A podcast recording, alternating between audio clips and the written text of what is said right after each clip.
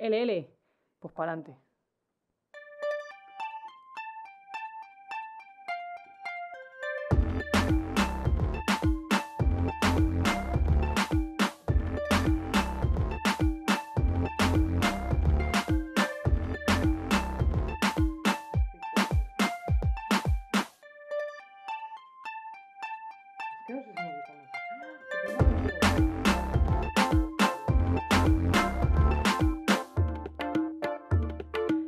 Es un unicornio LGTBIQ. Tía, me gusta mucho. Es que es muy guay. Bueno, lo primero, bienvenidas, bienvenides y bienvenidos en Tractor a nuestro podcast. Esto es Maldito Bollodrama. Bueno, bueno, bueno, hoy tenemos un melonazo de los que nos gustan muchísimo que se llama Tachan, Tachan, Tachan, Tachan, Bolleras Señoros. O sea, es que solamente el título ya promete. Y es que, claro, ¿qué vas a hacer? Hombre, por supuesto, si no lo vas a hacer igual. Te he pedido permiso, ¿vale? Un pequeño inciso. Esto además lo, diremos alrededor de, o sea, a lo largo de todo el capítulo. Bolleros señoros es como nos gusta llamar a, a- a esas mujeres lesbianas que se comportan como señoros. Queremos hacer la aclaración, para nosotras no todos los hombres son señoros, no tolmen. Eh, es verdad, porque muchas veces decimos los señoros, los señoros, ¡ay, es una ofensa! Eh, Es una, es una cuestión de comportamiento. Por eso estamos diciendo bolleras señoros. No todos los hombres son señoros. Hay veces que decimos, de hecho, señores. Eh, el comportamiento machista, misógino y acosador es señoro. Eh, muchas de las cosas que se hacen mm, mm, mm, que son pues intrínsecas al, al- al heteropatriarcado abusador y opresor es de señoros. Entonces, a eso es a lo que nos referimos con esto, ¿vale? No estamos intentando atacar eh, a ninguna mujer que se comporte o que parezca, ni a ningún hombre tampoco. Es porque nos hace muchísima gracia. A ver, que si sois de ofensa fácil, quitad el programa, te quiero decir. O sea, aquí vamos a reírnos un poco de nosotras mismas también y, no queremos ofender a nadie, pero bueno, que si tenéis la, la ofensa fácil y lo vais a pasar mal, pues oye, podéis poner otro podcast y ya está. Le Federico Jiménez Los Santos, que seguro que Os es más para vosotros. Bueno, el caso es que, claro, a ver, es que pasa una cosa, que es que cuando descubres, asimilas o aceptas, interiorizas que eres boyera y que te gustan las mujeres, pues empieza lo divertido. Y es que ahí es cuando tienes que aprender a relacionarte y empiezas a construir la forma en la que interactúas con aquellas mujeres que te gustan, o sea, las que no ves solo como amigas y por las que sientes cositas, como, como dices tú, románticas, sexuales o todas a la vez, que puede ser. Vamos, que tienes que aprender a ligar, a tontear, a ronear y todos los sinónimos que se os ocurran con otras mujeres, a tener una relación de pareja o romántica. Dices mucho la palabra ronear. ¿Qué significa ronear? Ronear, tía, te tengo que explicar lo que, lo que es ronear. Mm. Ronear es un poco como el, pues el, el- el rondar, el Dices acercamiento. El roneo, el tonteo, claro, ronear. Yo pensaba sí. que era una forma de bailar. También, yo siempre lo utilizo como el roneo. Es que a mí la palabra conquista no me gusta. ¿Vale? Entonces, mm, yo siempre utilizo ronear como sinónimo un poco de ese proceso en que estás ahí viendo a ver si surge la chispita. Estás con el mechero dando a ver si, si enciende. Eso para mí es el, el roneo. Vale. Entonces, claro, ¿qué pasa? Pues que los seres humanos, como somos seres sociales, como todo el mundo sabe, somos seres que construyen sus conductas y comportamientos en base al entorno en el que crecemos, imitando en gran parte las conductas de los iguales, pues claro, por eso la importancia de los referentes. Pesadas sí somos, amiga. Entonces, si metemos esta idea en una coctelera y la mezclamos con que la sociedad históricamente nos ha dicho que quienes tienen ese tipo de relaciones con las mujeres son los hombres, pues claro, nos sale un mix que muchas veces deriva en la siguiente idea, que claro, es errónea, pero deriva en esta idea. Soy boyera y me gustan las mujeres, con lo cual tengo que comportarme con ellas como la sociedad en la que vivo, que es, vivo, que es patriarcal, me dice que debo comportarme, con lo cual tengo que comportarme como los hombres. ¿Qué puede significar esto? Vamos a hacer un poco de autocrítica porque tenemos que hacerla. Pues que hay bolleras con comportamientos que bien podrían ser dignos de los primeros primates y que reproducen absolutamente todo el abecedario de conductas machistas y patriarcales, Unga, unga, unga, unga absolutas, unga. Contra las que el feminismo y el movimiento LGTBIQ pues lucha día a día. Entonces, claro, no hablamos de expresión de género. ¿eh? Es decir, esto no va de hacer cosas que socialmente se han dicho que son de chicos, como llevar el pelo corto, jugar al fútbol o vestir con ropa masculina. Hoy rapada. Eh, Yo me rapé hace un par, un par de días, cuando quieras te rapo. Flipas, ¿eh? Se me da, se me da, se me da, se me da muy bien, ¿eh? He sentido, Claro, es ron- que- he sentido roneo. ¿Has sentido? ¿Has sentido cosas? Sí. ¿Has sentido cositas? Pues que, a ver, nosotras, como ya sabéis y podéis ver, somos firmes defensoras de, de la, de la pluma bollera. O sea, te quiero decir que no va, no va por ahí el, el- el hecho esta crítica y que no pasa nada absolutamente porque se nos note. De hecho, nos parece genial y nos gusta. A lo que nos referimos a tener unos comportamientos y una forma de relacionarnos con las mujeres como si fuésemos torrente y tuviésemos que ir gritando, menudo culo tienes, para que nadie dude que nos gustan las mujeres más que un tonto un lápiz. Igual que lo hace un señor hetero básico cuando va de machito. Entonces, claro, por otro lado, cuando hay un señor oprimiendo o una bollera señor oprimiendo, hay, por consiguiente, otra mujer que está sufriendo las consecuencias de esos comportamientos. Entonces, claro, es que si no es suficiente con aguantar la opresión de los hijos sanos del patriarcado, pues ya como encima tener que lidiar con las bolleras señor, o sea, ¿qué pasa?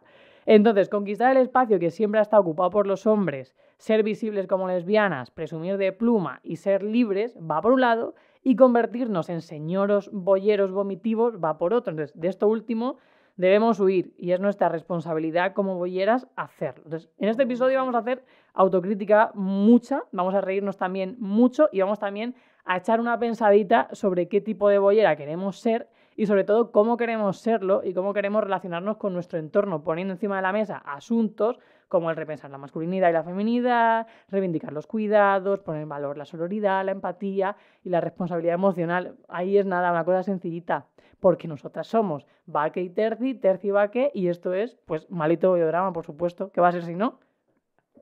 Bollodramas sí somos. Bollodrama... Bollodramáticas dijimos que no nos gustaba, ¿eh? Eran bollodramas. Bueno. ¿Abres bloque? ¿O qué? Abro bloque, perdón, quítame el muñeco infernal. Yo quisiera abrir este bloque de la masculinidad hablando de incomodidad.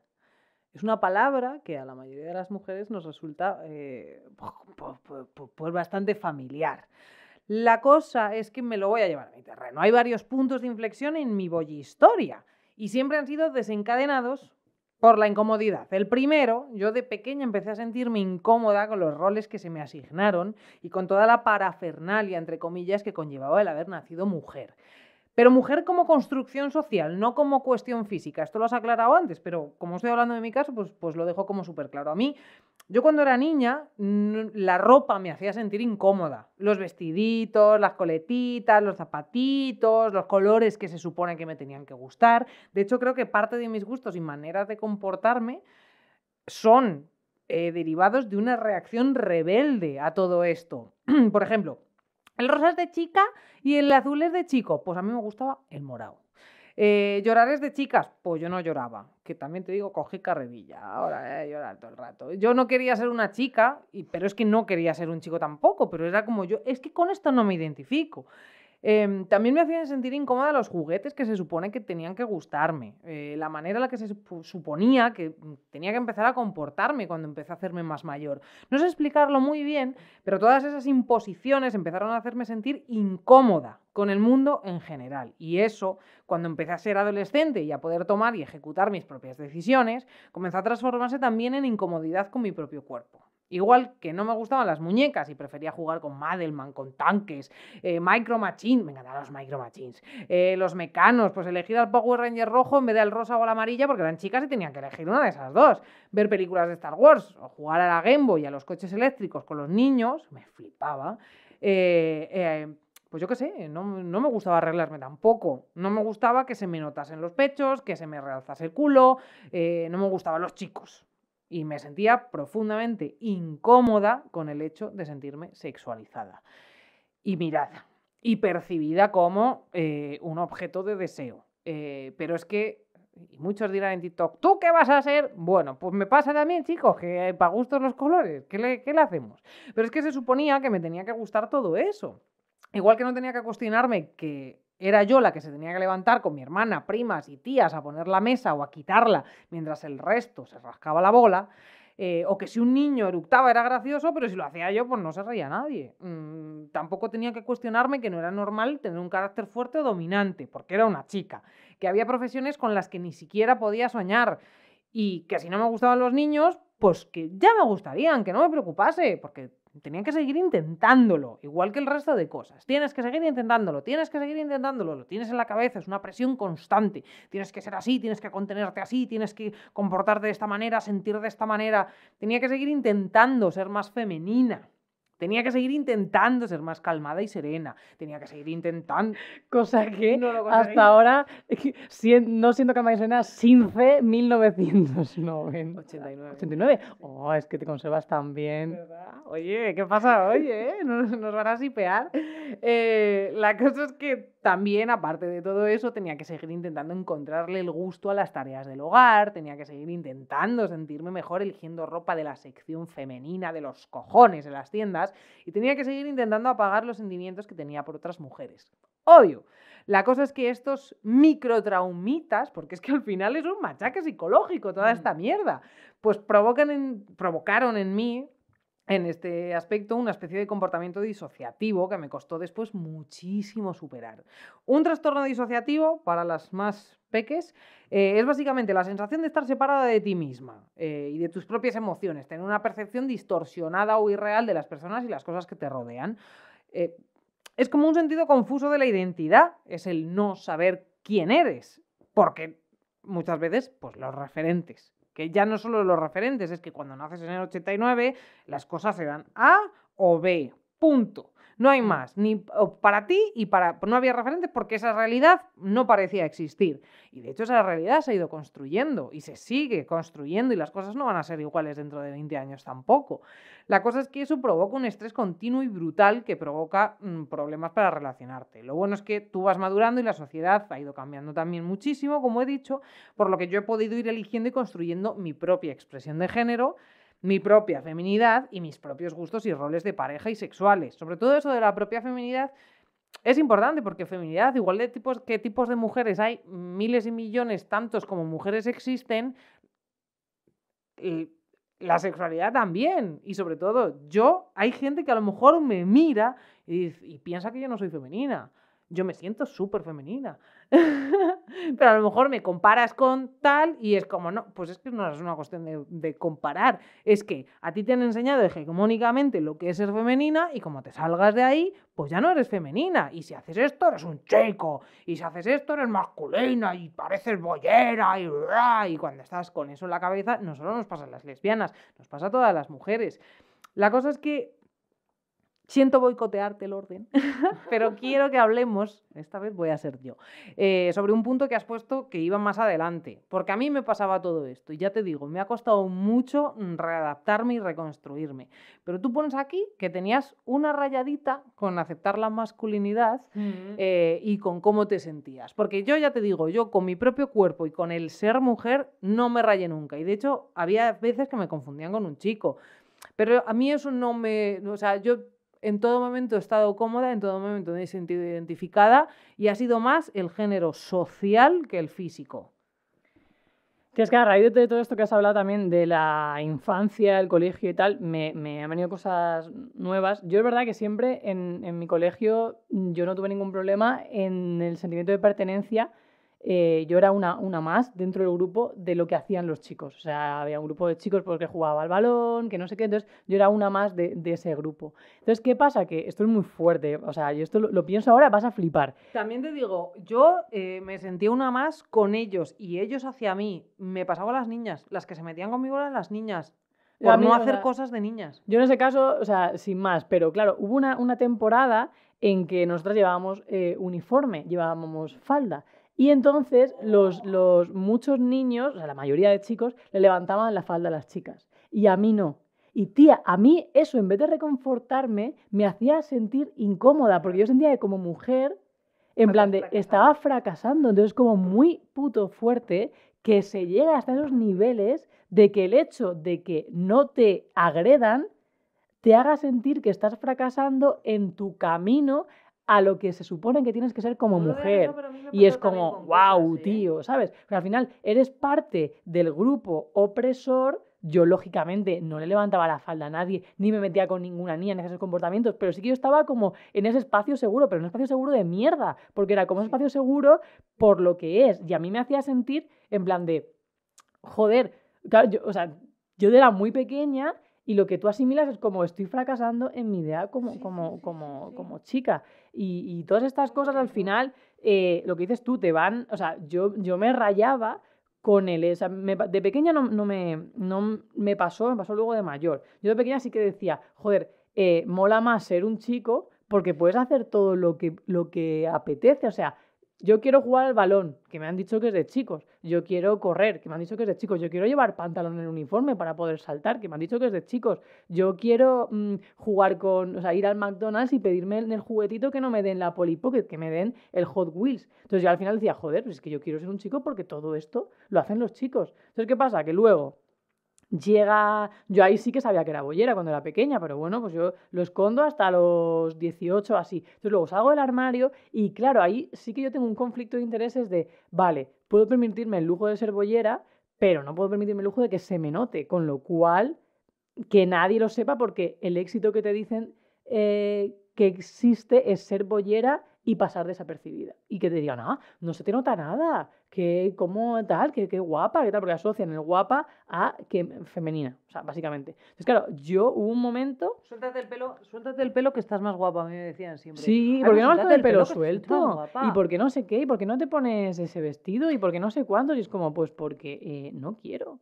De todas formas, a mí todo esto que has contado también me pasaba, ¿eh? O sea, yo ya te digo, quería ser un chico, pero también eso a nivel mm, social, en plan de, joder, yo quiero seguir siendo una chica porque siento que soy una chica, pero ojalá ser un chico. Es que era mi pensamiento de, ojalá ser un chico. Y había veces eso que me confundían como un chico y yo lo veía como como una ventaja. Sí que es verdad que la parte que dices tú del fracaso, sobre todo cuando te vas haciendo sexualmente activa, eh, pero, pero sí, la mayor parte del tiempo yo decía, que yo prefiero ser un chico. Y si me confunden con tal, y como si me llaman Antonio, que eso no me pasó, pero, pero hay veces que lo pensaba en plan de ojalá, ojalá ser un chico, por favor, y levantarme siendo un chico. Y de hecho, cuando empecé a darme cuenta que me gustaban las mujeres, lo pensaba continuamente. No en plan de que me dejen de gustar las mujeres, ojalá me dejen de gustar. No, no, ojalá ser un chico de repente, levantarme mañana y ser un chico. Y ya está. Y cero complicaciones. Si me gustan todos los chicos y me gustan también las chicas, pues yo quiero ser un, un, hombre. Claro, y poder hacer lo que realmente te gusta. A ver, esas son cosas que realmente, claro, piensas cuando eres muy, muy, muy, muy pequeño porque no tienes conciencia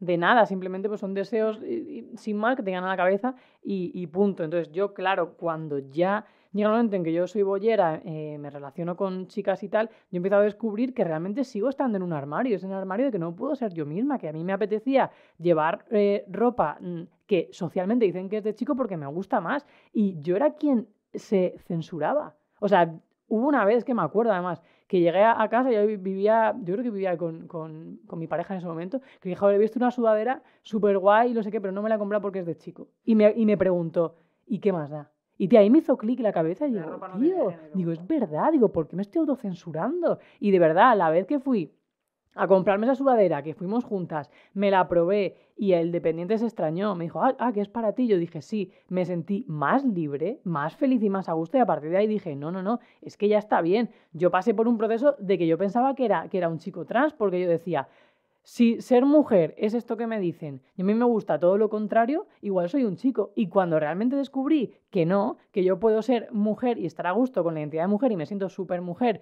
y llevo el pelo rapado y tengo actitudes que socialmente dicen que son de chico y soy súper masculina en expresión de género y, te y confunden con un chico muchas veces. Sí, y me confunden con un chico. Y no me lo tomo como una ofensa, pero es que yo me siento ahora mismo más mujer que nunca. Más mujer que cuando tenía una expresión de género femenina. Entonces, para mí esa es la verdadera libertad. Y yo he llegado a ser libre dentro del colectivo cuando he aprendido a reivindicar mi pluma, a estar orgullosa y a decir sí, o sea, es que esta soy yo. Y con el tema también del cuerpo igual, tía, y me gusta tener músculos y me gusta estar fuerte, cosa que se supone que es solamente para los tíos. Pues no, o sea, es que me encanta, me flipa, me gusta. Y que luego, o sea, tema machismo, porque, o sea, eso sería para otro capítulo, porque eh, en una sociedad donde se premia mucho la libertad, o sea, ser físicamente fuerte te hace libre, qué casualidad que a las mujeres nos capen eso, en plan de no seas más fuerte que tu novio, no seas independiente, no seas fuerte, no seas capaz de tal, porque eso te hace eh, no depender de un amiguito para que te abra un bote o para que te dé una mudanza, etcétera, etcétera. Y de hecho tanto es así que te hacen interiorizar que el cuerpo femenino musculado es feo y da asco. Y eso no solo lo dicen los hombres, porque yo sí que he oído a hombres decir, pues a mí sí que me pone cuando están más fuertes tal, pero por ejemplo, las culturistas dan asco. Se supone que son desagradables. Eh, a ver, bueno, luego depende de tus gustos y eh, también es verdad que hay cosas muy exageradas que cuando también son un hombre te pueden resultar más atractivas o menos atractivas, pero el hecho eso de tener tu bolita, tu espalda, tu tal, es como, que parece un chicazo no parezco un chicazo, soy una mujer con músculos, o sea, no tenemos la misma estructura corporal y a lo mejor nunca llegamos a ser tan fuertes o hay otros hombres que no son tan fuertes como otras mujeres. Lo general es que los hombres sean más grandes y sean más fuertes. Pero chico, dentro de nuestras posibilidades, porque a mí no se me puede marcar el abdomen, porque no puedo tener bolita, porque no tal. O sea, a lo mejor yo no la tengo porque soy una vaga de mierda, pero, pero hay gente, a mí me parece súper atractiva una espalda musculosita. Me encanta los brazos, yo qué sé, la expresión. Es que es eso, es esa expresión masculina. La masculinidad, porque muchas veces que te dicen, mira, esto es muy importante, cuando te dicen, ¿cómo vas a ser lesbiana si te gustan las chicas que parecen un chico? Es que a mí eso me lo han dicho varias veces y es como... y yo cuando era una ignorante también lo decía, ¿eh? Ah. Pero porque yo estaba en el armario, ah. como yo estaba en el armario y estaba ahí siendo femenina por obligación, era como, ah, que encima va a venir una masculina y, va a ser atractiva. No, no, no, yo criticaba mazo eso, pero ¿por qué? Pues porque estaba en el armario de la pluma. Pues efectivamente, la cosa es que a mí eso, todo eso me hizo pensar de, a ver, es que a mí me, no me atraen los hombres, me atrae la masculinidad y me atrae una mujer que tiene esas, esos comportamientos, esas características, esos rasgos, o etcétera, etcétera, etcétera. De hecho, a mí a lo mejor me gusta una chica eh, que, pues eso, eh, mm, sea también lo hemos dicho siempre, yo como que soy más flexible en estas cosas y me gustan como las mezclas eclécticas. Pero es igual que yo, a mí me ves con un saltamontes que se me cuela en casa y a lo mejor te parezco monísima. ¡Ah! ¡Socorri! Cosas así, luego me ves conduciendo por Madrid y dices, oh Dios mío, qué señor. Joder, ¿sabes? ¿Por qué tiene que estar asociado solo a los señores ser un hooligan en el coche? Yo soy un hooligan en el coche, soy así, ¿qué le hago? Bueno, pues es que no es más de chicos, o jugando a la PlayStation, o bebiendo cerveza, que os tumbo a todos. Me cago en, la vida, es verdad, os tumbo a todos pero luego soy una princesa y a mí me gusta que cuando estoy en la cama me cojan así, que eso también es un melón. ¿Te gusta coger o que te coja? A mí me encanta que me pongan el bracito, sí que me abracen y que me... Mm, y sentirme protegida. El, el resto me da igual. Eh, pero es eso, ese tipo de comportamientos a mí me gustan más. Ya no es una cuestión, o sea, vamos a salir del medievo, que ser masculino y ser protector no es que te abran la puñetera puerta y te dejen pasar, que yo dejo pasar también a los chicos. Vamos a superar eso de una puta vez. 100%. Es que de todas formas está la, la expresión de tal no sé qué, que te vas a poner como un tío. ¿Qué pasa? O sea, ¿qué es ponerse como un tío? Ponerse fuerte, o sea, o, el tema del... Es que, joder, es que yo digo siempre, es que la mochila de ellos mola más, o sea, al final los tacones, que son incómodos para nosotras, los tenis, para ellos, los pantalones con bolsillos, para ellos, los pantalones que no te cabe ni una moneda, un euro, para nosotras, el maquillarse, para nosotras, o sea, joder, te quiero decir, creo que ya está bien que, no sé, que yo diga, que yo, quiero también esa mochila, yo quiero poder eh, vestirme e ir cómoda y sentirme guapísima como, como me siento. Y que mi cartera no mida cuatro metros. Claro, tía, total. Oye, las carteras de que están hechas para mujeres. Yo siempre llevo carteras que están hechas para hombres porque me parece muchísimo más cómoda las billeteras, porque tengo que llevar una cartera así, o sea que no me cabe y al final, aunque me compre, yo me suelo comprar ropa de, de hombre la mayor parte del tiempo, yo de, de, mm, hecho desde muy pequeña. Lo que pasa que, bueno, mm, pues visto de otra manera, tengo otra expresión y a veces parece de chica. Y de hecho me suelen decir, ¿y eso dónde lo has comprado? Pues en la sección de hombre de Pull&Bear. ¿En serio? Sí. Yo me da vuelta a toda la tienda. Toda cariño, la, percha. si la percha es más expresión femenina, pues parece una chaqueta de chica, pero no, porque la ropa no tiene género. Es que eso nos lo tenemos que meter en la puta cabeza ya.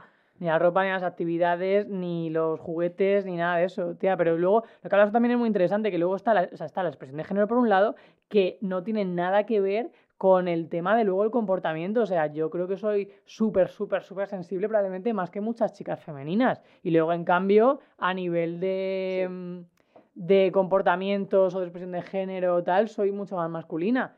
Y luego, otra cosa, eh, el tema de los referentes tóxicos, me parece además súper importante mostrar eso, que es mm, ser masculina no tiene que ser el pack completo. En si eres masculino tienes que ser un señor o no. Puedes, o sea, en una serie puede ser que hay una actriz más masculina y luego que sea súper sensible o al revés, o que la, o sea, vamos a salir ya de los extremos y a mezclarlo todo. Yo he sido bollero, señoro. Sí, Sí, yo te- sí que he tenido comportamientos. yo sí. Yo he sido me han bollero, señalado, sí. Eh, sí, y, y no, a ver, no, te iba a decir, me ha costado salir de ahí. No me ha costado salir de ahí, pero sí, hasta los 20 y algo, sí, tenía las cosas, tenía las cosas equivocadas, ¿eh? Claro, pero es que al final es, también lo que nos enseñan. Tía, O sea, mí- que era una dicotomía, en plan de yo me comportaba así, abría las puertas y era más mm, servicial y era más tal, me fijaba más en las chicas femeninas, en no sé qué, pero no me sentía cómoda, era como lo que hablábamos de lo de, lo de acostarse con alguien. Eh, a veces, pues eso, yo era como más la parte activa y yo no me sentía cómoda y en ese tipo de errores también, y yo he sido más, pues eso, como un muchachito adolescente y, cuan- y no me sentía bien, pero era como que lo que pensaba, lo que dices tú, era lo que pensaba que tenía que hacer. Claro, Y, o sea, buf, sí. ha- o sea, y además me arrepiento porque probablemente haya gente a la que haya perjudicado con esos comportamientos y, y- y- me arrepiento también por mí misma porque he perdido muchos años de autoestima. Eh, pero claro, es eso de, ay no, ay mira, un, un ser desválido, un cervatillo, trae cariño que te abro la botella. Cosas así, que es como... Lo por eso te decía el otro día, creo que en el capítulo 8M, el feminismo fue el que me ayudó a- a- salir de ahí. Y la persona esta de la que te hablaba, que fue la primera que me dijo, ¿qué haces? ¿Que eres un señor tú? ¿Eres un señoro? Y pues eh, lo de las piernas abiertas, ese tipo de cosas, que es como, es que no es lo mismo tu expresión que ese comportamiento de señoro. Claro, yo fíjate justo el ejemplo de las piernas abiertas. Yo siempre en el, en el metro el transporte sí que me siento como caigo, como digo yo, que eso me las piernas, pero hubo, o sea, eh, bueno, pues, mi actual pareja me señaló en plan de esto está genial, ¿no? Es que, no o sea, Pero me gustó la cara que me echó gracia. Claro, me dijo, esto está genial si quien está a tu lado es un señor, pero si quien está a tu lado es otra mujer, estás haciendo lo mismo que ellos y le estás copando el espacio. Entonces, no es lo mismo ese acto reivindicativo de decir, ocupo mi espacio y si quiero un poco más, si hay al lado un tío que se cree que es suyo, o si hay al lado otra compañera, una, otra hermana del feminismo, otra mujer, tía. Y eso fue como, pues es verdad, lo que hablamos, que muchas veces pensamos que estamos ya en el top de, "Uf, yo soy súper feminista y tal, ¿quién me va a enseñar a mí? Tía, pues tenemos también micromachismos y cosas de mierda porque hay mucho referente tóxico, mucho referente tóxico de relaciones de mierda. Y además se nos cuelan como el agua, tía. O sea, no Mm. lo puedes parar, porque además son cosas que dices, no, no tiene importancia, pero letras de canciones, absolutamente todo el rato. Y no solamente de reggaetón, ¿eh? Que te pones a leer, a leer letras de canciones de indie, flipas, de rock y flipas, de todos los géneros. Relaciones súper tóxicas. Al final también se cuela, tía. Eh, hay una peli que se llama Below, Below Her Mouth, que es una que sale Erika Linder, que es una peli súper, o sea, es una relación, la peli narra una relación súper tóxica. ¿Qué pasa? Que yo la vi porque es verdad que marca mucho los roles y era como, joder, mm, la película a nivel de masculinidad y feminidad a mí me molaba porque yo qué sé, pues yo decía, me apetece ver a chicas masculinas en el cine bolleras y que liguen con chicas femeninas, eh, película súper básica. Es Pero la primera vez que eres tú la que dice una película y yo no la he visto. Sí. No la he visto. Qué fuerte, pues tía, vas a flipar si la ves. O sea, es una historia mazo, mazo, mazo de tóxica. Es verdad que las ¿Pero escenas aposta sexuales o ¿Es tal. constructiva o lo han hecho es patinazo? a mí, a mí no me gustó, tía, porque eh, me parece que es alimentar una visión del amor que no es amor. Vale. O sea, no me, no me gustó, no me gustó. Me parece como ejemplo de decir, yo creo que hacia esto no hay que ir. Es verdad que la vi hace tiempo y no me acuerdo bien el final, pero sí que me vienen a la mente escenas como muy, muy chungas, que es como, mira, chica, mm, de verdad, o sea, necesitas terapia, no una novia que te aguante, ¿sabes? Que esa es otra. Pero eso pasa también con la vida de Adele, por ejemplo, que yo creo que de la vida de Adele ya hemos hablado, que dije un día Mm. que me daba muchísimo asco, pero no solo por las, ex- eh, las escenas de sexo mm, poco realistas, sino porque luego yo tengo el cómic ahí, tú te lo lees, nada que ver. Eh, es una relación en la que se hacen cosas muy raras, la una a la otra, eh, de repente se ponen los cuernos, una se lía con un tío porque no sé cuántas, y pasa en un montón de películas, pero porque hay veces que es eso, la representación que, que nos hacen porque no saben, pero también porque esas cosas pasan. Y hay personas que tienen unas relaciones de celos súper chungos, de movidas súper chungas. Y con esto te quiero abrir otra cosa. Pero mira, por ejemplo, los chicos están bien. Es otra película que, mm, mm, tío, yo la empecé a ver diciendo, qué guay, maternidad lésbica, sigue siendo la misma mierda. Eh, hay el, el- el- la madre, una de las madres, es el padre alfa, claramente, y de hecho la representan ahí con la camisa, la otra súper femenina y se enrolla con un señor. O sea, pero es que esas cosas pasan también. Y eso es una movida. Y de hecho es que me gusta esto de lo que has puesto aquí un punto. Lo siento por bajar, pero eh, la lucha entre alfas. Es que la lucha entre alfas, hay veces que hay ciertas mujeres lesbianas que sienten celos de otros bolleros y no del resto de mujeres. Es como, mi novia, la femenina de uñas largas, me va a poner los cuernos con ese otro señor. No con esa, con esa, con esa, con esas 90.000, sino con el que va, o sea, con la que va con la cabeza más alta que tú. Cariño. Tía, yo tengo un imán. Porque de verdad que a mí todas las alfas me ven como, o sea, sin ser nada de eso yo, ¿sabes? Pero claro, claro, o sea, yo, pues yo que sé, es verdad que a lo mejor en expresión de género o en comportamiento tal, pues de primeras puedes decir, eh, está flipada donde va, tal cual. Pero tía, yo siempre intento hacer red y sororidad. Y me he encontrado absolutamente con alfas que es como, wow, ¿sabes? O sea, solo les falta sacar la cornamenta y ponerse así, en plan de. Y es como, tía, tía, tía, que no va por ahí. Es que había una, tío. O sea, Es un comportamiento súper masculino. y eso es lo que hacen. eh, la masculinidad tóxica es una de esas cosas. El estar todo el rato, voy a mear el territorio con mi testosterona para que sepan todos que estoy aquí y esa es mi hembra. 100%, es que me había una, eh, la llamábamos la prepara, ella no lo sabe, claro, la llamábamos la prepara. Porque esta chica, tío, eh, fíjate, en expresión de género no era muy, muy, muy, muy masculina, pero sí que en ademanes y en comportamiento sí, y en ideología absolutamente. Y es que era una continua lucha todo el rato. O sea, si yo le decía que había ido a esquiar, pues ella había sido campeona de España de esquí. Si yo le decía que había mm, ido a hacer un curso de cocina japonesa, ya había ido a Tokio a hacerse tres cursos. Y era como nos inventábamos cosas para ver lo que nos contaba. A lo mejor decía, pues yo he hecho ciclismo de montaña, yo también tengo, yo sí soy. Y era como, chica, o sea, de verdad que no hace falta que estés continuamente. Tal. Si había que pedir, una vez fui yo a pedir una copa a la, a la barra de, del Fula, y yo qué sé, había gente, me tardaba mucho, y, y a los cinco minutos llegó ella en plan de, deja, ya voy yo. Y entonces me metió espalda, abrió hueco, y, y claro, yo me miré en ese momento con mi novia y nos empezamos a reír en plan de, "Tío, pero ¿qué es esto? O sea, ¿dónde estamos, esta señora? Sí, porque además eso te lo hace a ti porque te ve como rival, pero a las que nos suele ver como víctimas también es así. En plan de tú eres imbécil, tú no sabes hacer nada, tú eres un cervatillo al que yo, por al que voy, o sea, eh, te voy a pedir la copa yo, quita no sé cuántas y yo pago y no sé qué, y toma, y te, no sé, como que ellos, eh, ellas, perdón, lo he confundido por lo que sea, eh, tienen ese pensamiento de la voy a conquistar sobreprotegiéndola. Mira, si no nos gusta que nuestras madres nos sobreprotejan y nos jode la cabeza, vamos a querer que vengas tú a hacernos lo mismo. ¿Qué es esto? Y además es una forma, yo creo que esto lo hemos hablado y lo de los bolleros señoros, el concepto este se nos ocurrió por la forma de, de cronear, por la forma de conquistar, que Sí, es sí. como acosándome no es la manera, ni a mí ni a ninguna, de que yo acabe saliendo contigo.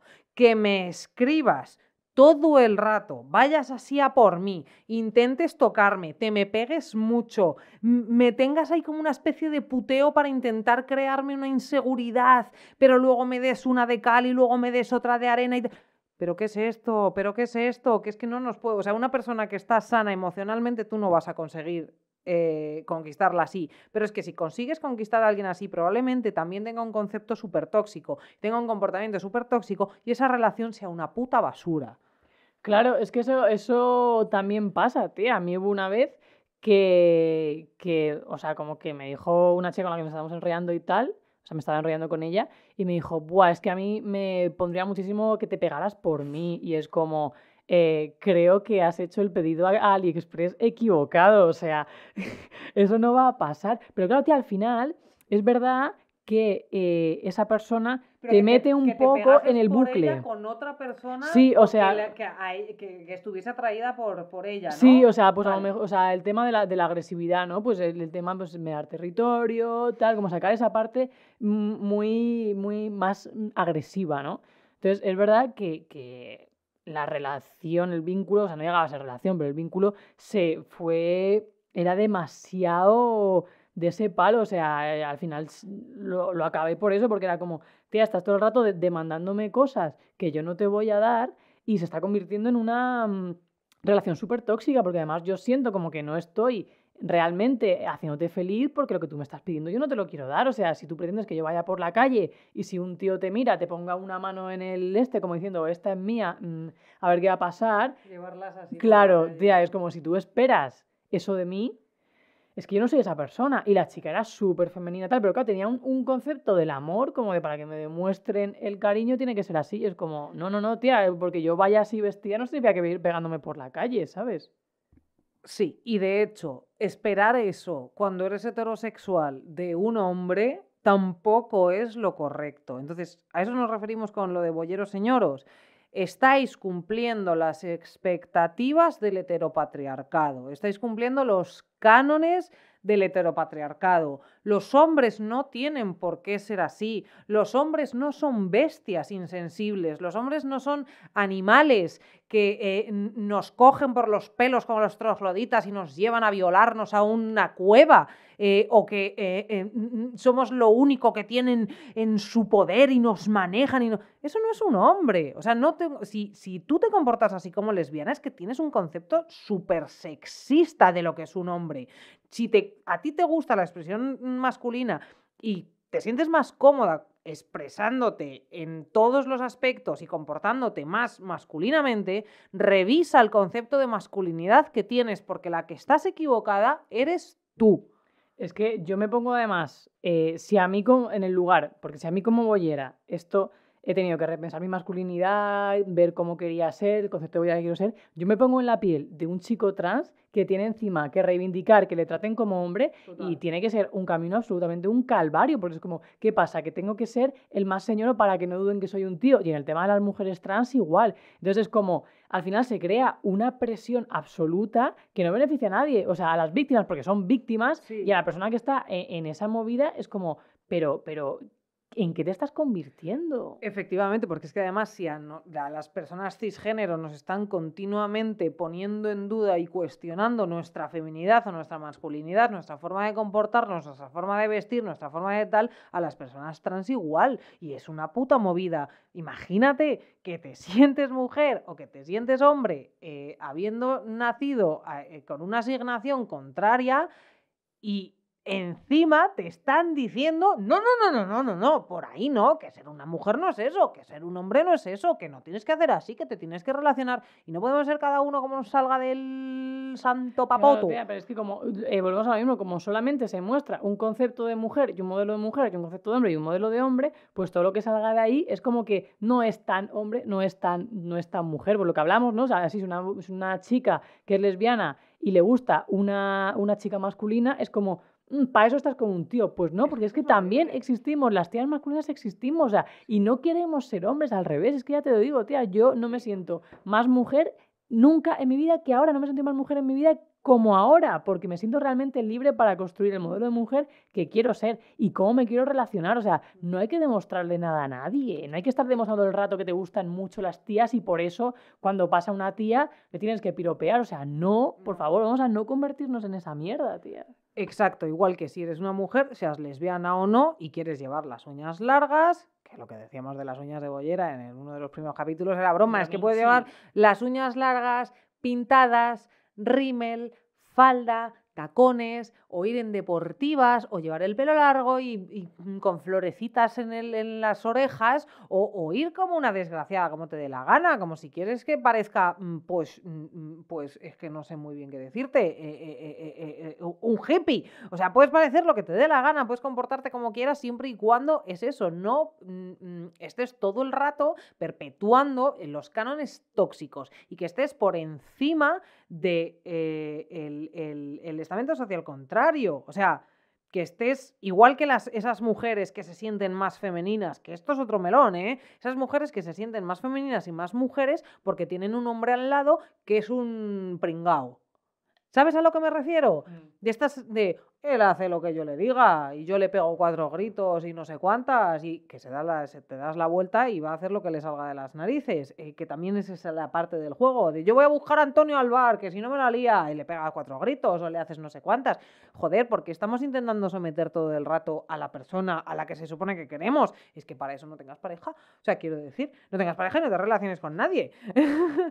con tus amigos tampoco. Es que no es una cuestión de lucha todo el rato y también es que eso nos lo han metido de la cabeza. Acuérdate, claro. la lucha de sexos, el sexo débil, esta mierda de programa de los chicos y las chicas que cantaban. ¡Hala! Furor. Furor de la, de la mierda. O sea, punto para el equipo de las chicas, punto para el equipo. Y se premiaban esas micromierdas. Es que yo me acuerdo de verlo de pequeño y decir, perdón, o sea, ¿qué es esto? Pero es que, claro, si tú también te digo, es como lo de las lesbianas no tenemos referentes, pero es que los heterosexuales tampoco tienen referentes. No tienen referentes reales. Y si tú ves, sanos. sanos, efectivamente, si tú tienes ahora mismo 30 años y has estado viendo Furor, eh, pues mira, que has puesto aquí, a tres metros sobre el cielo, eh, eh, ¿cómo se llama esa que se pegaban, que es una película, que es una trilogía? O, o- o el propio mismo Crepúsculo, pero no me acuerdo cuál era, que era la, la hija de, de Melanie Griffith, que va básicamente de un tío que paga a la chica y la tiene en su casa y porque le gusta hacer sado y lo, lo lleva a la vida real y le, al final es una relación abusiva, horrible y las niñas ahí Ah, leyéndolo como diciendo, me pone tan cachonda que me que Sí, me 50 someta". Sí, sombras, ¿no? 50 Si no sombras de Grey. Si estás muy viendo esa tía. Mierda, tú interiorizas que es normal que te hagan esa Claro, que te mierda. controle, o sea, que te controle en tu vida diaria, eso es amor, ¿no? Todo lo que te mire el tía, móvil claro, y que te pregunte. O sea, también es eso, eso también es masculinidad y eso lo hacen muchas mujeres. ¿Con quién hablas? ¿A dónde vas? Ese tipo de mierdas, perdona, eso es masculinidad tóxica. Sí. Es que por eso yo creo que el feminismo y la lucha LGTBIQ al final es complicado que si eres feminista, o sea, es difícil que seas solamente eh, activista LGTBIQ y no seas feminista, porque al final hay que destruir el patriarcado para acabar con este tipo de comportamientos. Entonces yo creo que van un poco paralelas, es- o por lo menos yo la gente con la que me relaciono e intento eh, establecer vínculos va por ahí. O sea, yo no me imagino a alguien que mm, me diga ni machismo ni feminismo y luego tenga comportamientos súper sanos y te No. diga todo esto, porque al final el patriarcado es lo que está todo el rato diciéndonos cómo tenemos que comportarnos para según qué. Y luego al final es que nos dice absolutamente todo. De hecho, en el caso de, de, por ejemplo, lo que decimos de el, el roneo y tal, siempre se presupone pues, que son las masculinidades las que buscan, la feminidad se tiene que hacer la dura, porque si no, lo pone muy Bueno. fácil, no folles en la primera cita, porque... ta-". Es como, por favor, vamos a salir ya de eso. Es que yo sí, además te quería contar esto porque te quería preguntar qué opinabas, porque esto, esto hay un punto que sí que lo hablamos en otro episodio, lo de, pues eso, de hacer los comentarios de, mira buena está esa, mira que no sé cuántas, y ser un señor hablando. Eso, tío, es que Yo me parece tan, tan, tampoco. tan, tan Digo, a lo lejano, mejor- tío. A ver, lo que pues, a lo mejor haces alguna broma mm, mm, sacada absolutamente de contexto, pero que te comportes así, que pienses de verdad así, es muy grave. Pero es que mira, te voy a poner el ejemplo a la inversa. Yo tengo una amiga, una, vamos, pues, pues, pues, pues mi pitufo de mi corazón, una de las personas más importantes de mi vida. Es guapísima. O sea, tú la conoces. eh, es guapísima. O sea, tú vas con ella por la calle, la gente se gira. Eh, Te vas a tomar algo y las camareras siempre le hacen comentarios, que si es muy guapa, que sí que guay como lleva el pelo cortado, que si no sé cuántas. Encima es una persona que eh, tiene una virtuosidad, eh, es tan buena, tan pura, tan tal, o sea, da como muy buen rollo y atrae mucho. Pues ella siempre dice que no le digan nada. Yo no le digo nada. Su expresión es súper masculina. Eso también es verdad que sí, pero no, pero sí. ¿Vale? Tú la puedes leer como un hombre perfectamente. Luego hablas con ella, te acercas más. No, pero por detrás parece un tío. Perfectamente. Va con su moto, con su, su chupa de cuero, rapada, con el pelo súper corto, no sé qué. Joder, pues está como fibrada. Pues dice que ella va a los garitos y no liga nada, no se le acercan las tías. También te digo, ¿por qué? Yo el otro día le dije, yo no creo que no ligues nada, tú atraes muchísimo, pero las chicas súper femeninas o súper hiper feminizadas, porque estamos diciendo eso, que el femi- el- la Mm. feminidad que es, eh, pero esas chicas que son así y que, pues, voy a, voy a decir una burrada, que parecen heteros, ¿vale? Eh, ellas están acostumbradas y tienen interiorizado que el chico, ¿y quién es el chico de la relación? Tú, pues seas Mm. tú la que tiene que ir. Y como tu comportamiento no se corresponde con tu, con tu expresión de género, las confunde y por eso no van. Y no se les ocurre ir y decir, hola, me gustas, o a empezar a hablar contigo, lo que sea, porque se van a quedar en una esquina mira, echándote miraditas de vez en cuando, o te van a mandar una amiga, o lo que sea, eh, eh, hasta el infinito, que tú no vas a ir, porque tú no eres así, porque tienes tu propia personalidad y eres más vergonzosa y mm, dudas o porque más. a lo o por mejor, lo yo que sea. sé, eh, le- le- o sea, ahí puede ser, se presupone siempre, pues eso, que a la masculina le gusta la femenina y al revés, igual hay otra chica, o sea, puede ser que a una persona masculina le gusta otra persona masculina y, y al revés. Entonces, en esos casos, ¿qué es? O, o sea, van las dos, no van a na- nadie, ¿no? O sea, se dan situaciones realmente que son cómicas, pero Gemenovias. de coña. Sí, el, concepto geme- gemenovias, ¿qué pasa? Y, y todo esto es súper curioso porque al final eh, es que sigue existiendo. Es que yo lo veo, o sea, yo lo veo porque yo no, o sea, yo he estado con, con chicas femeninas y entonces yo veo cómo les entran a ella y cómo se liga y yo siempre, eh, pues lo que dices tú, es como que la mirada, pero siempre tienes que dar el primer paso. Siempre eres tú, claro. De, de cualquier manera. Es como que, que, pues te dicen, hey, estoy aquí, si vienes, Yo se, se palo, ¿sabes? Es como, joder, molaría salir peco- de eso. Peco, peco un poco de, de eso. Y de hecho, esto, gracias a, a mi psicólogo, lo estuve trabajando. Porque, joder, yo con bastantes años no me había lanzado yo nunca. Nunca. Y de hecho, mi primera novia mm, mm, fue la que me dijo: Bueno, eh, eh, em, ¿qué está pasando? ¿Sabes? Aquí todo el puto día, ¿qué haces? No me había lanzado jamás. Diez Y- cafés después. bueno, 10 cafés o, o meses, meses y meses, meses y meses. Y yo no me lanzaba y todavía peco un poco de eso y de que dejo que vengan y dejo que empiecen y dejo que m- se me lancen y tal. Me cuesta horrores, pero horrores. Y no es una cuestión de inseguridad, porque yo no soy una persona insegura y en esas cosas tampoco. Yo cuando me gusta a alguien y le gusto, lo sé, pero... ¡uh! ¿Sabes a lo que me refiero? Es como... Si, me lanzo, te quitas. Claro, no, no es eso. Es que no es exactamente eso. Ya, es es que como la norma es como lo otro. Claro, yo claro. espero y sé, también te voy a decir que juego con esa ventaja de que se me va a lanzar. ¿Sabes a lo que me refiero? Claro. Es como que a lo mejor si me gustase alguna chica mm, mm, con ex- expresión más femenina, a lo mejor eso no me pasaría, que es que no me pasa nunca. Pues no es que no me gustan las chicas con expresión muy súper femenina. ¿Qué le hago? Me gustan escala terci para arriba. es verdad. Me. Claro, mola que cada uno te, te- o sea, que existan mm, totalmente gustos dispares y tal. Yo es verdad que suelo tener bastante. digo, Mira cómo lo tenemos metido en la cabeza que yo siempre espero que me besen. Claro, sí, sí, sí, pero porque al final son patrones que vamos fabricando y sin querer nos convertimos en estereotipos y se dan por hecho cosas y damos por hecho cosas también, ¿eh? que luego la vida nos, Eh, nos da en toda la boca, ¿sabes? Que yo hay veces que he pensado, pues eso, el último fue con un chico que dije, este tiene una pinta de Cayetano y luego era súper eh, LGTBIQ y fue como, ala, chaval, en toda la boca. Tasca. Sí, pero bueno, está muy bien todo esto. Hay que ir eh, desdibujando estas cosas para poder pintar un mundo más bonito. Sí. Toma. Total, y más, lo siento, voy a seguir con la misma mierda, más diverso y menos binario. La, la, la, la, la, es que siempre seguiré eh, pensando eso. Deberíamos ser todos no binarios. Aunque la gente se ría también de nosotras en TikTok por decir no binarias. ¿Qué es eso? Ya, ¿cómo no nos hemos extinguido? Nos dijeron el otro día. Pues sí, cariñas. O sea, vamos a darnos cuenta ya de que eh, los roles de género son un constructo social. ¿Eh? Sí son, Sí son. Y si eres un chico, también te va a pasar. sí son. Bueno, te leo un email que nos mandaron o lo- y tú lo, y, y- y empiezas tú a contestar. Venga, dale. Venga. La cosa es que hay una persona que se llama Iris Flor que nos mandó un email eh, a modo de consulta. Por cierto, si nos queréis mandar un email a modo de consulta, en nuestro Instagram, por ejemplo, es que somos maldito bollodrama podcast arroba gmail.com, Gmail, sí. correcto. Pero bueno, que si no lo queréis eh, apuntar o memorizar, pues en, en la pestaña de Instagram, eh, arriba del todo, en la bio, tenemos un, un botoncito que tú le das clic y se te abre el email y nos mandas lo que quieras, nos preguntáis lo que queráis. No me mandéis audios, por favor. Va que quiere audios, pero es es una pesadilla tanto de... Bueno, si nos queréis mandar audios, nos mandáis audios. Pero vamos, que estamos aquí también para esas cosas, que muchas veces que es como hacéis alguna preguntilla y tal, pero, pero que lo podéis hacer de una manera más oficial para que os contestemos aquí. Es que a mí me molaría que fuese mucho más participativo. O sea, yo animo a todas a que queráis, o sea, todas las que queráis, que nos escribáis porque molaría mucho. Eh, por cierto, hemos dicho el nombre de esta persona porque nos ha dado permiso, ¿eh? que si nos queréis preguntar algo de manera anónima, lógicamente no lo vamos a decir. Efectivamente. Eso sí, no queremos valoraciones con así de vuestra opinión sobre no. O sea, vamos a ver.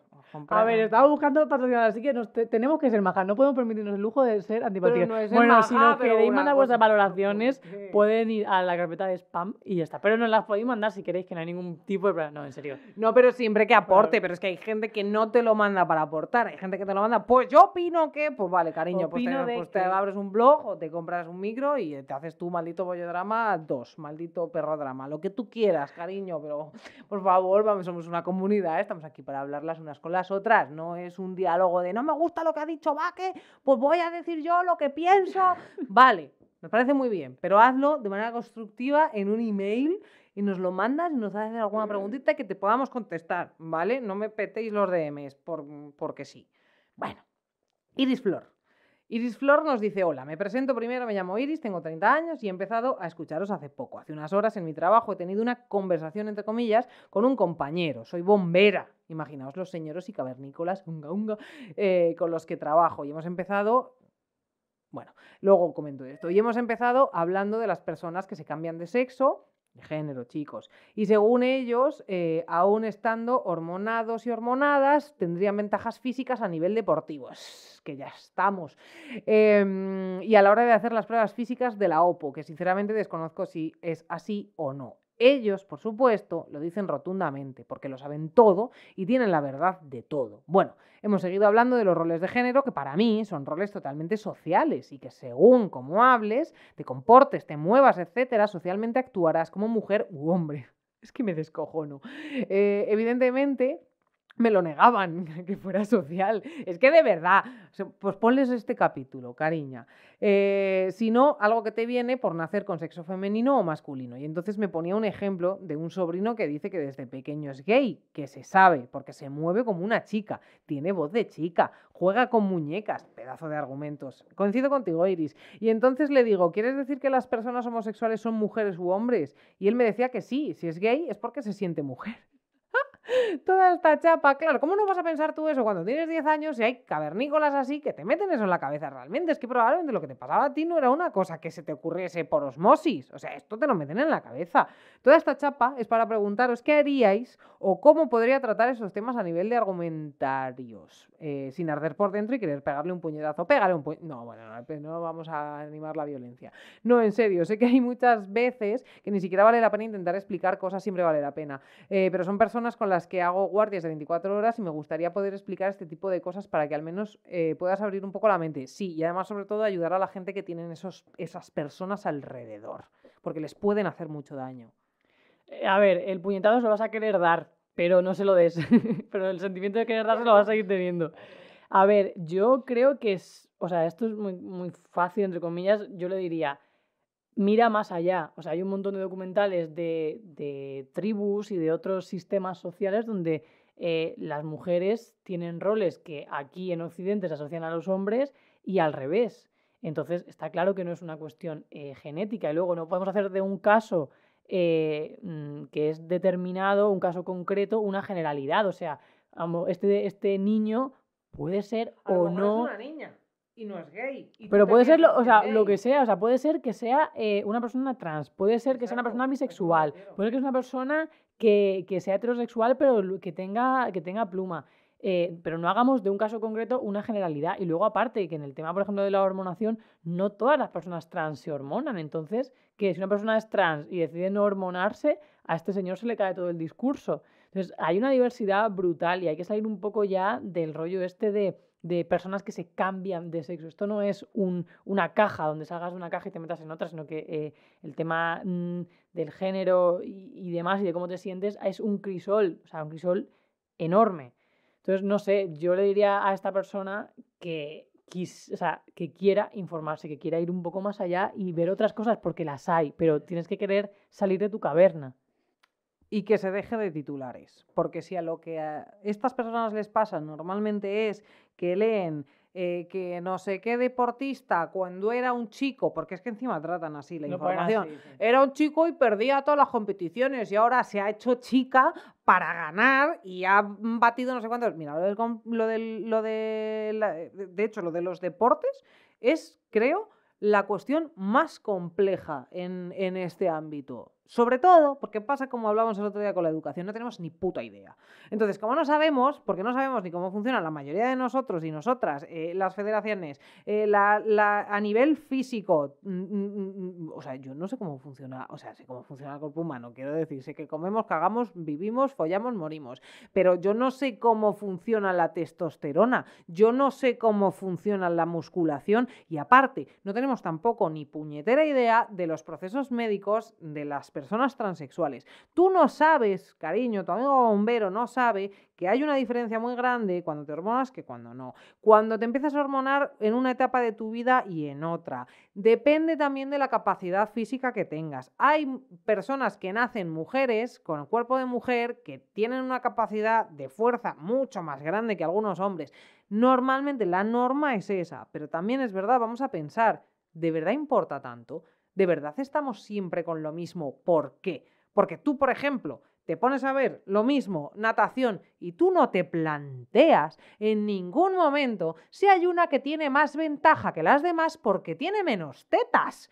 O porque es mm, dos centímetros más alta o más bajita. ¿Y por qué con las personas trans estamos siempre con estas mierdas? Vamos a, vamos a relajarnos un poco, vamos a dejar que las cosas fluyan y vamos a dejar de hacer que todo sea de vital importancia y nos y, eh, eh, eh, solo podemos hablar de eso cuando la natación en Estados Unidos nos interesa 20 unidades de kilos de mierda. Porque nos interesa 20 unidades de kilos de mierda. Y al final el resumen es una persona que está sufriendo porque se la insulta públicamente, porque hay artículos metiéndose con ella, porque hay pintadas en su puta casa y porque hay eh, eh, agresión, que al final es lo de siempre. Son las puñeteras agresiones, el daño psicológico, personas que sufren, niños, niñas y niñas que sufren, que lo pasan mal, que se suicidan, que pasan este tipo de cosas, pero por favor, si tú estás muy seguro con tu pr- propia sexualidad, con tu propio género, con tus propios roles, pues déjame en paz, deja de cuestionarte los míos. Carajo. Pero si es que ha, ha- ha mezclado muchísimas cosas de todas formas esta Claro, persona. Se ha mezclado claro lo de las hormonas, las personas trans y luego mi sobrino que se mueve con una chica, sí que seguro que es gay. Es como de verdad, o sea, tiene un cacao mental bastante importante. Entonces yo le diría que, que leyera, pero para realmente intentar ver otras realidades. O sea, decir, oye, voy a ver, voy a ver qué pasa, voy a, a bichear un poco, a ver cómo funciona esto. Y es que seguro que se va a dar cuenta por sí mismo. O sea, es que te quiero decir, en el momento en que tú ves... em, es que en el momento en que ves que nosotras existimos y que, y que no queremos ser hombres y que hacemos cosas que socialmente se asocia a lo masculino, ya se desmonta esa teoría. O sea, obviamente no es genética, es social, pero bueno, en fin. También te digo que entiendo la pregunta. tiempo. Exacto, también te digo que es eso, la, la pregunta la entiendo porque probablemente esta persona que, de la que habla Iris le digas, léete esto, esto, esto y no lo haga. Entonces yo entiendo que nos pregunte que cómo se lo planteo. Pues creo que la solución de hecho es que leas tú, Iris, y que te informes tú. Es verdad Y eso. que eh, intentes absorber todo el conocimiento que puedas, intentes cuestionarte tú misma estas cosas hasta que consigas explicárselo a un mono con platillos. Jo, o sea, pues ya está, pues eso, eso es. Es que no, no- nada más, señoría, nada más que añadir. Pero es verdad, es como, yo qué sé, pues hay gente que es súper mega racista y con la que al final, pues es que ¿qué vas a estar todo el día discutiendo? Intenta, a ver, yo también en esto muchas veces le digo, intenta aplicar la empatía. No ser empático tú con esa persona, sino ser, que conseguir que lo entienda de una manera empática. Es como, bueno, pues esos comentarios de, pues esto está lleno de mm, X. Mm, Bueno, pues tú intenta que la otra persona se sienta imbécil. Es como, sí, por. Eh, pues no sé, porque ahora han venido aquí, pero esta gente lleva viviendo aquí toda la vida, son de aquí. ¿Qué pasa? Es- ¿Sabes? Ese tipo, sí. ese tipo de, de formas de tratar a la gente los desarma absolutamente y hacerlos sentirse imbéciles, porque son imbéciles, es las que les... A lo mejor luego no se va a su casa y lo piensa, pero seguro que la próxima vez que vaya a soltar algo así, se calla para que no le desarmes otra vez. Sí, se autocensura un poco. Exactamente, y sobre todo a esta persona, a este bombero, si tú le dices la próxima vez, ¿y? Pero, pero ¿qué más da? Pero...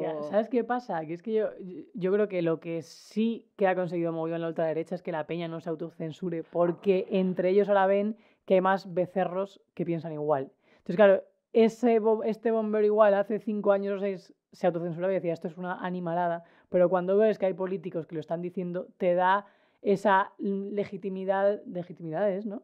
de, de decir, ah, pues, pues si lo dice este que sale por la tele, yo también. Y es como... uf. Pero bueno, oye, que de la ignorancia también se sale, yo lo digo siempre. Sí, y que también te puedes dar la vuelta y decirle, mira, me da igual, Antonia. O sea, déjame, cariño. Bueno, ¿quieres decir algo como resumen de ha bolleros, señoros? Que hay que repensar la masculinidad, que hay que repensar el tipo de bolleras que queremos ser y que, que tenemos que ser bolleras chachis. Sí. Y no intentar, y deja de, de- no nos abráis las botellas de agua, de verdad. O sea, si yo no puedo y te lo pido, pues me la abres, pero no me quites las cosas de las manos. No me abras la puerta. No me, no sé. Empótrame solo si te digo que me gusta que me empotres. ¿Sabes a lo que me refiero? Sí, lo sabes. te Estoy hablando a ti. Bueno. Cerramos el capítulo, ¿no? Sí. ¿dónde nos pueden escuchar? Venga.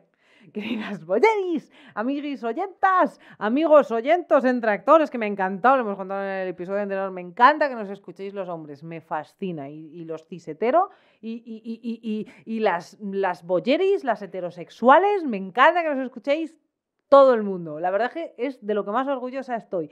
Tercicornio está súper orgullosa de que, es verdad, ¿eh? de que tengamos una audiencia que al principio pensábamos que nos iban a escuchar las cuatro bolleras de siempre y no. Y mm, a mí me hace muy feliz y me hace sentirme muy orgullosa y me hace tener ganas de investigar cada vez más y más. La cosa es que, bueno, podéis escucharnos en Spotify, en ebooks, que a veces se me olvida, lo subo un poquito más tarde, pido perdón. Y ahora además también en YouTube, que YouTube, jolín, pues así nos veis, veis al tercicornio, veis cómo interactuamos, veis mis plantitas preciosas, Jar Binks, veis a Baque poniendo gestos raros, que se ha dado cuenta de que hace gestos raros, me veis a mí tocando el piano con las manos. eh, y también nos vais a encontrar en redes sociales. Arroba maldito bollodrama. Nosotras somos Terci, Baque y Celia. Eh, volvemos en dos semanitas con maldito bollodrama.